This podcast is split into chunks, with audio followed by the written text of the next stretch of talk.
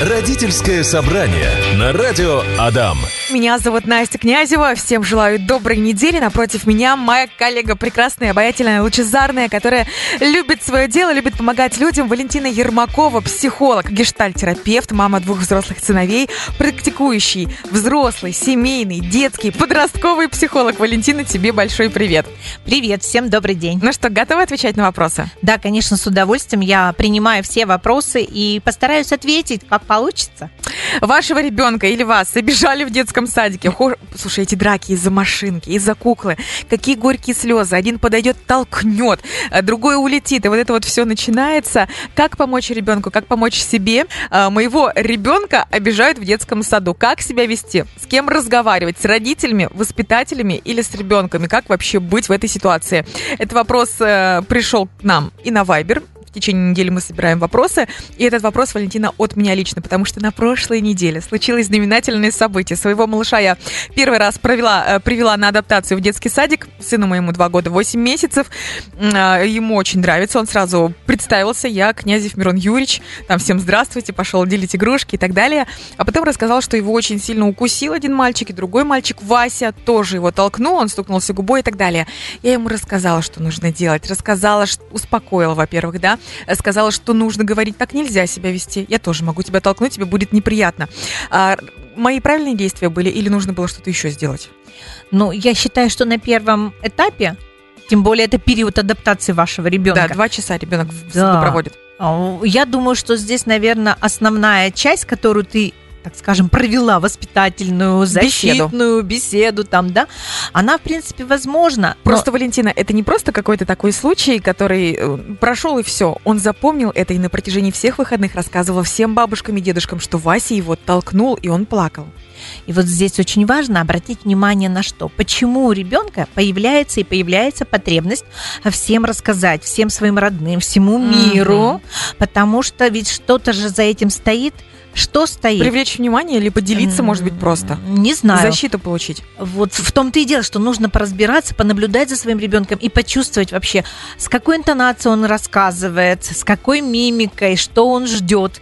Ведь ребенок только-только вступил в социум, в группу детей, угу. причем без надежного взрослого это родителя, мамы или папы, и он понимал, что за спиной у него нет того самого родного человечка, с кем он жил два года и восемь месяцев, угу. и которые за него всегда были горой. А тут никого нет. И, естественно, вот эта потребность рассказать всем, всем своим родным, это, наверное, такой этап, как, как, как поделиться с э, моей какой-то новой жизнью. И дальше в контексте, возможно, действительно увидеть и услышать вашу, Поддержку. вашу реакцию на данное событие. У него же был впервые этот опыт и он даже не знает вообще, а как среагировать. И если родители... Реагируют очень бурно? Бурно, возмущены, говорят, да да бедненький, да, там начинают жалеть, то он начинает ощущать в себе и принимать то, что в следующий раз, когда меня будет кто-то, извините, толкать, отбирать мою игрушку или еще хуже того, кусать, то я такой становлюсь маленький, незащищенный, бедненький и в позицию жертвы может войти. А если здесь правильно, Настя, как вы говорили, да, вы поговорили с сыном, сказали, ты знаешь, да, вообще есть такие ребята, и может произойти такая ситуация, когда тебя могут укусить, толкнуть, но это, конечно, нехорошо. Я думаю, что тебе важно учиться защищать себя. Главное вот то, что ты прозвучала. Но вот про что я? Я про то, что важно видеть, чувствовать своего ребенка, а не включать свои личные эмоции, переносы на ситуацию. Ведь сердце матери всегда разрывается, когда она слышит, что ее любимого ребенка, ее любимого ребенка кто-то обижает. Хочется защитить, наброситься правильно, Настя. Ну, ну, на ребенка не хочется. Не хочется, на ребенка, а э, да, защитить, да, да, я да. имею в виду. Хочется привить ребенку вот это умение постоять за себя. Даже пусть ему 2 года 8 месяцев, но чтобы он понимал, что он мальчик, он будет мужчиной, и важно ответить.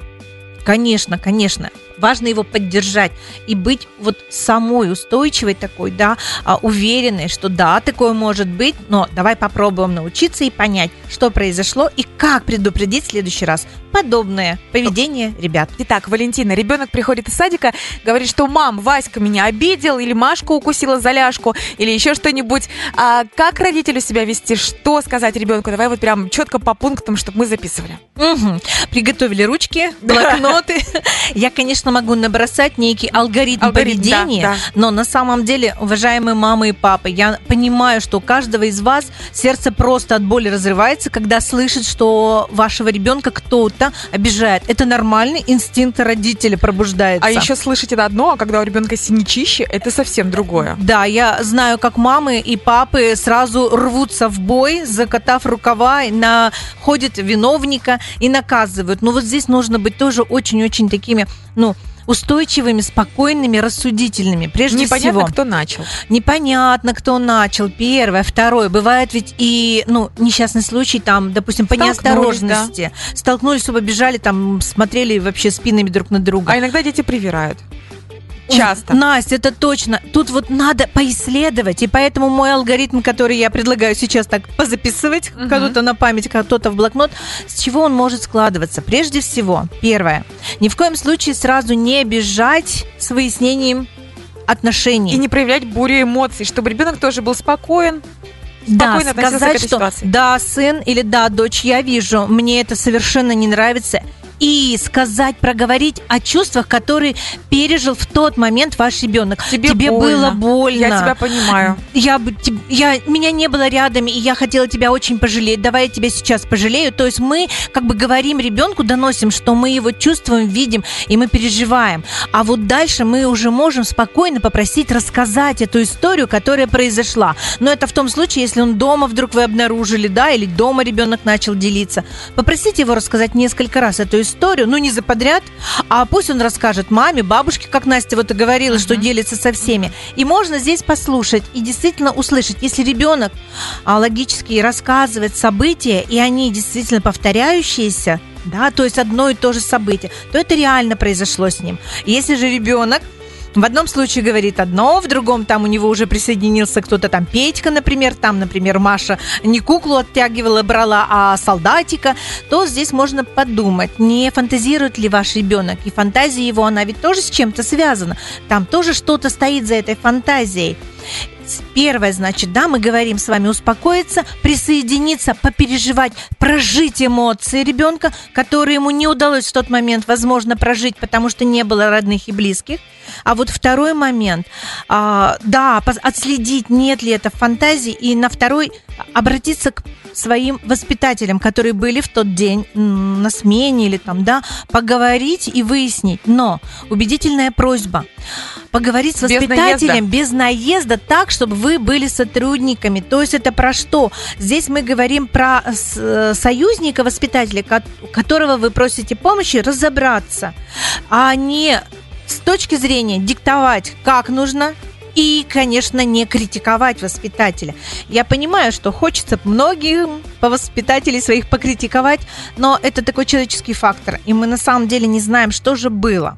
Ребенок все равно увидит и почувствует, что вы на стороне ребенка, что вы предпринимаете действия по защите своего сына или дочери. Он это почувствует, увидит, заметит.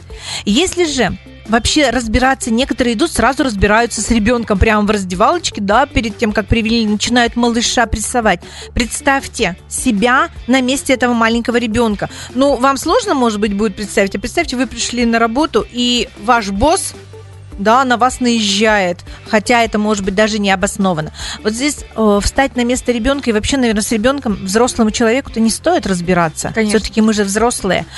А лучше а продолжить беседу с воспитателем. А вот воспитатель это человек, который все-таки информирован вообще про ситуацию, не только как это произошло, но и вообще про ситуацию взаимоотношений в семье того ребенка. Если в группе действительно есть такой маленький тирань, который всех кусает, поколачивает и у всех все отбирает, то, скорее всего, что-то происходит внутри семьи. И здесь, наверное, компетенция и право а, работ, поработать, поговорить, дать какую-то некую консультацию именно тем родителям, у кого ребеночек такой маленький тиран. Если же опять ничего не меняется в обстановке, и ребенок продолжает всех мутосить, то здесь можно написать такое коллективное письмо от всех родителей. И это коллективное письмо передать, наверное, уже администрации, да, детского сада, заведующей. Мгм. И здесь, наверное, уже будет как-то, ну, по-другому строиться разговор. Там уже будут другие власти, и там может быть другой уровень. Это, наверное, какая-то опека или социальная служба может подар- соединиться. Поэтому вот такие действия не торопиться. Ну и учить своего ребенка дальше защищать свои границы. А если такой вариант, что ребенка обижают, но он не говорит об этом дома, а мы это понимаем либо из рассказов воспитательницы, э, либо детей, либо там по каким-то синякам, укусам на теле, тогда что делать? Ой, ой. Да, действительно, иногда дети в силу своих э, таких черт характера, они не всегда могут сказать, поделиться. Одни делятся, другие нет. И родителям важно, когда мы на первом этапе адаптируем или приводим вот, да, своего ребеночка в детский сад, конечно, наблюдать за тем, как меняется его настроение, каким он стал. Если же у ребенка такое подавленное настроение, он с неохотой идет в детский садик, он не делится, не рассказывает, то вам нужно внимательно за этим наблюдать и тогда, как я уже говорила, стать таким сотрудником вместе с воспитателем. Поговорить с воспитателем, чтобы он понаблюдал за поведением вашего ребенка. А, и проявляя интерес, воспитатель откликнется и будет смотреть на вашего ребенка и будет рассказывать и делиться. Следующее, очень важно с ребенком, может быть, поиграть в игру именно в детский сад. И поиграть разные роли, по, э, разные ситуации привнести. Так, например, там куклу Машу кто-то обижает, какой-нибудь медвежонок. Ну, то есть на кровати сели, разложили Конечно. игрушки, детский садик представили, ролевые. Поиграть, ролевые Р- игры. Мгм. Причем просить, а как бы ну, а как можно помочь этой кукле, да? Или что можно сказать этому медвежонку? То есть побуждать его говорить, и он будет проецировать свое поведение или поведение других участников э, в детском саду, и вы услышите на самом деле, кто или что или как это проявляется. Либо там малыш какой-нибудь драчун, либо, может быть, он себя чувствует неуверенно, ваш ребенок. Вот, наверное, скорее всего, здесь про это. Ваша задача наблюдать за такими детьми. И если вы видите, что у него нет желания идти в детский садик, нет желания, либо, вот еще, чуть не забыла, иногда дети начинают просить игрушки и несут в детский садик. Свои какие-то, да, любимые игрушки вдруг кому-то дарят. Или, допустим, там конфеты несут, я вот всем. То ведь это тоже такой маленький сигнальчик о том, что, возможно, у ребенка есть чувство тревоги и страха перед кем-то другим. И ему кажется, что если он подарит хорошую игрушку или угостит конфетами, то его обижать не будут. Я думаю, здесь это тоже очень такой информационный да, момент вашего ребенка. Но и это может нужно быть как просто и учить. проявление симпатии, но в то же время и как э, задабривание, да? Я говорю, что если вдруг появились такие изменения, если ваш ребенок всегда был щедрым и делился со всеми, всем своим, так скажем, сокровенным, это нормально. А если же вдруг это появляется, Мгм. да, проявление такое, что ему хочется как будто бы туда понести, поделиться, то здесь это, наверное, такой сигнал, что он кого-то чего-то боится. Валентина, как э, ребенка своего учить выстраивать границы? То есть, чтобы он объяснял другим детям в группе, что меня обижать, толкать нельзя, иначе я тоже буду так делать. И вообще, в каком возрасте ребенок уже начинает понимать а, про границы свои, про выстраивание? Мгм. Рассказывай. Вот про выстраивание, про выстраивание границ это вообще такой момент, когда мы закладываем сами а, понимание, ощущение своей, так скажем, да, э, неприкосновенности. А, Когда маленький ребенок, вот он рождается, и он не защищен. Поэтому, если в семье все благополучно, если ребеночек физиологически здоровенький, если родители очень чувствительные, они о нем заботятся в соответствии с его потребностями, допустим, ребенку холодно, и он плачет, еще не разговаривает, да, ребенок, то э, если родители его укутали, это замечательно. Он понял, что когда мне холодно, мне нужно укрыть. Если же ребенку мокро, он снова что делает? Плачет, он еще не умеет говорить, и родители угадывают и убирают у него, меняют ему на сухие памперсы или штанишки, и он понимает, что когда мне мокро, то это нужно убрать, и мне хорошо, ко мне придут и меня защитят. Но бывает ведь и так, к сожалению, если физиологические какие-то, допустим, проблемы со здоровьем, и тогда ребенок попадает в больницу. И тогда вот здесь этот момент до года у ребенка, да, возникает ощущение незащищенности, то есть мои границы не защищены, так как могут ставить уколы, да, приходят Мгм. тети, там неэмоциональные, а, проводят какие-то манипуляции, процедуры, и у ребенка возникает ощущение, что, ну вот я не могу себя защитить. И ребенок с подобными ощущениями либо целостности и ощущения безопасности, надежности, или наоборот, с поврежденными, или мы скажем, с нарушенными границами, они приходят в детский сад. И вот отсюда начинает формироваться модель взаимоотношений со своими сверстниками в детском саду. Поэтому есть дети, которые не говорят родителям, не потому что они не умеют, а потому что они, наверное, где-то даже внутри боятся реакции своих родителей. Они ведь тоже не хотят расстраивать маму и папу. И когда они делятся, то видят реакцию. Либо, может быть, состояние такой агрессии, возмущения, и ребенку страшно становится. Или наоборот, мама становится там плакать, переживать, да как тебя обижают. И ему не хочется, чтобы э, родители расстраивались. И ребенок может умалчивать не говорить. Что, как его разговорить? Как разговорить? Какие а вот мы сейчас как раз и говорим про то, как выстраивать границы, Настя, и твой личный пример мамы такой заботливой, такой, э, ну, я не знаю, действительно надежной мамы, как ты учишь своего сына. Ты Ну, то есть я говори. он пришел, сказал, а, меня толкнул Вася. Я ему сказала, Мирон, скажи, обязательно скажи в следующий раз, что со мной так поступать нельзя. И пальчиком так ему еще показала, чтобы он тоже говорил, что стоп, так нельзя. Я говорю, ну если он не поймет и тебя толкнет еще раз, толкай в ответ. То есть нужно показывать, что это неприятно. То есть я не из тех людей, когда э, стукнули подставлять другую щеку. Я считаю, что нужно давать сдачи и защищать себя, если человек не понимает. Да, действительно. Но вот смотри, Настя, здесь, когда родитель действительно эмоционально показывает, показал там бровки, э, домиком Нахмурить. нахмурил, что я сержусь. Пальчиком, пальчиком Пальчиком можно даже, может, где-то кулачком погрозить, Мгм. топнуть ножкой. И если другие дети, но они не научены или не умеют чувствовать, или у них нарушены границы, да, они могут продолжать тебя обижать. Тогда нужно учить своего ребенка не Давать стесняться, сдачи. просить А. помощи у взрослых изначально. Мгм. И вот если там тоже тишина, тогда да, тогда, наверное, можно, стоит и нужно научить ребенка защитить. Все время вторгаются, то надо поставить свою границу, показать, нельзя, не бей меня. Где-то, может быть, действительно не, и голос изменить, как ты говоришь, и, может быть, подтолкнуть. Это я так и скажу. Валентина, продолжаем рассказывать стратегию выстраивания границ собственных, если тебя обижают в детском садике. Итак, повторюсь, да, первое. Первая, конечно, стратегия это научить, научать своего ребенка защищать свои границы, доводя через словами через рот, как у нас Мгм. была уже такая, да, такое выражение, а, говорить о том, как ему не нравится, чтобы с ним так не обращались. Мне не нравится, что ты меня обижаешь. Я так с тобой играть не хочу. Или другой вариант. Я вижу, что ты хочешь поиграть этой машинкой, но давай так, я первую эту машинку взял, я поиграю, а потом я передам ее тебе. Или давай поменяемся игрушками. Если ты хочешь моими, я могу с тобой поменяться, ты мне дай свои. То есть вот это такая стратегия договариваться. И, наверное, здесь все-таки задача родителей находить как можно больше таких вариантов обменивания информацией, а, выстаивания а, в такой конфликтной ситуации. Другой вариант, когда ребенок не может себя защитить в силу своих особенностей характера или просто не имеет еще навыка такого, да, опыта, конечно, ребенка надо учить, просить помощи, это нормально. Ведь мы тоже с вами, взрослые, обращаемся за помощью к каким-то специальным службам, когда нас обижают. Мы пишем куда-то письма с просьбой разобраться, почему у нас там меня обсчитали или в кассе неправильно сдались деньги, или, допустим... Ну, то есть взрослые ведь тоже мы с вами обращаемся за про- с просьбой о помощи. Также нужно учить ребенка, так как э, он еще не приобрел этот навык социальной коммуникации. Конечно, не через слезы, нытье и плач, а вот словами, словами через рот.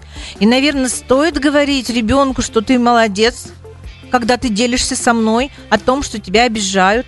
Мы даем возможность ребенку почувствовать, что каждый вправе имеет защитить себя и попросить помощи. Многие ведь не умеют просить помощь. И это, конечно, результат, когда взрослые родители говорили «не ной», «не жалуйся», «не ябедничай». А ведь наша задача научить его конструктивно и грамотно, почувствовать свои эмоции, научиться их выдерживать, распознавать. Третья стратегия, которая, наверное, тоже очень важна в жизни каждого. Скажите, если вы встречаетесь э, в темном переулке с преступником, вы что, будете говорить ему «со мной так нельзя», а звать на помощь это ночь, никого нет рядом, то, наверное, эта стратегия всем хорошо известна. Это стратегия убегания, да, делай ноги, чтобы пятки Да. сверкали. И вы знаете, иногда в группе детских садов бывают такие дети, мы тоже сегодня про них говорили, что они такие агрессивные забияки. Они не могут пройти мимо любого ребенка, иногда даже воспитателя, чтобы не подпнуть, не ущипнуть, не укусить. Но, к сожалению, бывают такие дети. И здесь нужно своего ребенка обучать стратегия ухода, а может быть вообще как-то там подальше от Пети держаться. Вообще, смотри, там Сережа с Андрюшей играют, а ты можешь с ними принести свою ракету и какую-нибудь историю космическую придумать и поиграть. То есть научать ребенка находить именно тех детей, с кем будет ему комфортно, конструктивно, и учить его в действительно э, учить его играм, чтобы он умел привлечь внимание других именно игрой а не конфликтом, дракой. Я думаю, такая стратегия ухода, она тоже хороша. Настя, еще твоя стратегия, которая уже на третьем, на четвертом плане, когда тебя не слышат, не понимают, и проще сдать сдачу защитить себя, свои границы. А, тогда другой, тот обидчик, он не будет думать, что ты можешь все время молчать или там что-то говорить и терпеть эти удары, что ты тоже можешь себя защитить. Поэтому стратегий очень много, стратегии в конфликтных ситуациях, они все имеют право быть в зависимости от того, а, какую задачу мы решаем и что мы хотим получить. С ребенком это надо как-то проговаривать или проигрывать дома с игрушками? Лучше проигрывать, как я уже говорила, брать героев, Образы. придумывать угу. свои сюжеты. Э, прилетел какой-нибудь там Бэтмен, и мы можем поговорить, как защитить медвежат и куклу от этого злого Бэтмена. А может быть даже поиграть ребенку этим злым Бэтменом, если ваш ребенок ребенок не умеет отставить свои границы, не умеет себя защищать, пусть через игру он почувствует некую внутреннюю силу. А, и еще у нас такой вопрос. А если ребенок с садика игрушки домой носит и настырно говорит, что ее? Мы уже много раз пытались объяснить, что так нельзя, э, что это называется воровство. Вот такой вопрос э, прислали в нашей группе «Радио Дам ВКонтакте». Ну, детский сад, то это возраст, наверное, лет 6. Я думаю, mm-hmm. до 6 лет как-то ребенку навешивать такое понятие, что Воровство? ты вор, и что у нас в семье так неприемлемо, я думаю, не очень хорошо. Если проговаривать и опять же понимать, что стоит за этим поведением ребенка, почему ему захотелось взять именно эту игрушку, ведь там же могут быть какие-то внутренние переносы, может быть, это какой-то некий символ его талисмана, который ему важно, а может быть, он просто хотел завладеть такой игрушкой, потому что ему она очень-очень сильно нужна. Поэтому мамы и папы, старайтесь распознавать и чувствовать потребности вашего ребенка, наблюдайте, и вы уже видите, если у у него есть желание вот эти игрушки принести, то в чем вопрос? Может быть, ему уже, ну, приели свои игрушки, тогда такой вариант поменять, принести свои игрушки, пусть твоими поиграют. Здесь много-много вариантов, и если ребенок приносит чужие игрушки, то это, наверное, не для, тема для обвинения ребенка, а тема для разговора, для выяснения и научения вашего ребенка правилам социального, социальных коммуникаций, социального общения. Что хорошо, что плохо, как можно, а как нельзя. Это тема границ. Ну, то есть разговоры мы все равно продолжаем, говорим, что это неправильно, это нехорошо, но все же пытаемся выяснить, что ребенку именно не хватает, почему это происходит. А, то есть, да, действительно, либо свои наскочили игрушки, либо, как ты говорила мне за кадром, что вот у Маши есть, а у меня нет. Я из садика возьму, чтобы у меня тоже было. Да, это что-то типа из темы, может быть, конкуренции, конкурируют с другой девочкой или с другим мальчиком мальчик. А, почему нет? Это же как раз такая мотивация, да, достижительна, но достичь любым способом, в том числе и взять, присвоить. Почему ребенок эту стратегию выбирает? Да потому что у него еще пока нет опыта вот социального. И он как раз здесь приобретает Наша задача ему дальше объяснить, сказать о том, какие существуют правила, что нельзя брать в магазине без оплаты. Э, почитаем комментарии в нашей группе «Радио Дам ВКонтакте». Эльвира пишет, младшему сыну пришлось носить очки и специальную шторочку для закрытия глаза. Дети в садике, конечно, начали дразнить его очкариком. Сынулька очень стесняться начал себя такого. В садике пришлось поговорить с воспитателем и детьми, объяснить, что это для лечения глаза у моего сына. Я задала вопрос Эльвире, она пока еще не увидела и не ответила. Э, помог, помог разговор или нет? Вот хотелось бы услышать. Как прокомментируешь, Валентина? Я думаю, что как раз такой разговор очень-очень полезен. Это же идет э, информирование детей. А для них что-то новое, и поэтому вот эти очки для них они же не видят каждый день. И когда мама спокойно пришла и рассказала, почему нет? А ребенка своего, в данном случае, когда смеются над лишним весом, а, над очками, или, допустим, я помню, был такой случай, когда ребенку поставили брекеты, и дети тоже смеялись. Это сейчас mm-hmm. уже как-то, да, так а, часто встречающиеся, то важно учить своего ребенка, да, сохранять такую внутреннюю свою уверенность в том, что он неплохой, если у него очки или у него лишний вес. Если лишний вес, то очень здорово. Я всегда люблю родителям говорить, да, займитесь вместе с ребенком, показывая своим примером, заняться спортом и тем самым говорить о том, что ну, большого, доброго человека э, должно быть много. Или, допустим, сказать, я не толстый, я сильный. И продолжать тренировать своего ребенка. Если очки, я помню, как однажды мы применяли для, так скажем, работы с ребеночком. У него были достаточно сильные такие прямо линзы, да. А, мы использовали мультфильм про сову, помните, там mm-hmm про мудрую сову, там очки, ля-ля-ля-ля, я тут мудрая сова, я теперь имею очки. То есть мы поговорить можем о том, что ведь не внешний вид, а самое главное, внутренняя твоя красота, твоя доброта и искренность. А, пример можно привести у нашего дедушка. Дед наш тоже ходит в очках, но посмотри, какой он у нас классный, добрый, как мы любим, сколько много интересного тебе рассказывает, показывает и чему учит. То есть доносить ребенку то, что не ты плохой, что в тебе всего много хорошего, но бывают такие ситуации. А Светлана пишет, сын Тихоня. Естественно, что никогда он не был инициатором драк. Всегда говорил ему, что себя в обиду давать нельзя. Первый не начинай, но и себя обижать не разрешай. Сдачу сдавай. На что воспитательница отвечала, что сдачу сдают только в магазине. Отлично, как представляю. А, отлично, как э, подставив другую щеку. Вот мы с тобой сегодня разбирали, что mm-hmm. стратегии могут быть разные. Это и беседы, что со мной так нельзя. Это и уход, когда человек там очень агрессивно себя проявляет. Третье, это можно издать сдачу. Четвертое, поговорить с воспитателем. Все это приемлемо. Конечно, это все приемлемо, и как раз важно чувствовать и понимать по свою ситуацию, не вырывать из контекста. Воспитатель сказал, сдают сдачу в магазине, но я не знаю тоже, да, что она там, может быть, для детей как-то так пыталась разнять. А ваша-то задача объяснить, что это. Когда ты сдаешь сдачу, то потому что ты все уже испробовал, и твой Петя вот э, в группе никак он не слышит, и ты можешь ему показать тоже, что ты способен защитить себя так же, как он. Угу. Владислав пишет, э, за просьбу о помощи будут относиться к ребенку как к ябеде. Это касается мальчиков. Раз о помощи попросил, два о помощи попросил, и вот готов мужик, не способный решать самостоятельно проблемы. Мы, по-моему, более достаточно подробно да. объяснили, что вообще помощь просить это вполне нормально. Только как? Вот, а это задача родителей. Ни нытьем, ни слезами, а именно подойти и обратиться с просьбой, а попросить помощь. А затем уже ваша задача, да, научать его в подобных ситуациях быть более устойчивым. А я бы-то, конечно, легче всего повесить ярлык и все. Но ведь наша-то задача с вами воспитать ребенка, вырастить в нем вот эту свою уверенность и свой стержень. Валентина, какой сегодня насыщенный получился эфир, насыщенная тема, столько всего мы обсудили. А, повтор будет через полчаса в нашей группе «Радио Дам ВКонтакте». Очень важная тема, как научить выстраивать ребенка границы в детском садике, что делать, если ребенка обижают. В 16.30 в нашей группе «Радио Дам ВКонтакте» будет подкаст. А, все ответы нашла для вас Валентина Ермакова, наш детский, подростковый, семейный психолог, гештальтерапевт, мама двух взрослых сыновей. Валентина, тебе большое спасибо. Спасибо. Спасибо вам за вопросы, за живую беседу. Всего доброго. До следующего понедельника. Родительское собрание на радио Адам.